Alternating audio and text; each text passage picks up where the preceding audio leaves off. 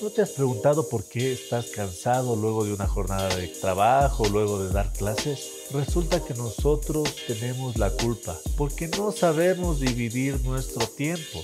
Cuando eres profesor es necesario que aprendas a dividir ese tiempo, sobre todo a deslindar lo del trabajo dentro de tu entorno familiar y lo de tu entorno familiar dentro de tu área de trabajo. Cuando tú divides solo este tiempo básico, vas a poder estar tranquilo, porque no solo nos cansamos físicamente, también de forma mental. Y cuando tenemos un cansancio mental, no podemos resolver ningún tipo de situación que venga a nuestras vidas, sea en el ámbito laboral, sea en el ámbito familiar o tu entorno social, no vas a poder resolver las partes cotidianas que tienes que hacerlo día tras día.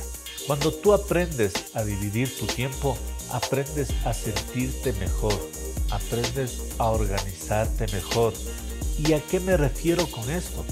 No sé si tú te has dado cuenta que aparte de las clases tienes que hacer planificación extracurricular, tienes que presentar informes, tienes que hacer nuevos planes de clase, tienes que hacer material didáctico para tus estudiantes, tienes que hacer presentaciones para dar en tus clases y un sinnúmero de actividades que tienes que realizar ¿Qué es lo que pasa? Que no culminamos de hacer todas estas actividades dentro de nuestro lugar de trabajo, de nuestra institución. ¿Qué es lo que hacemos? Nos vamos llevando a casa esos trabajos.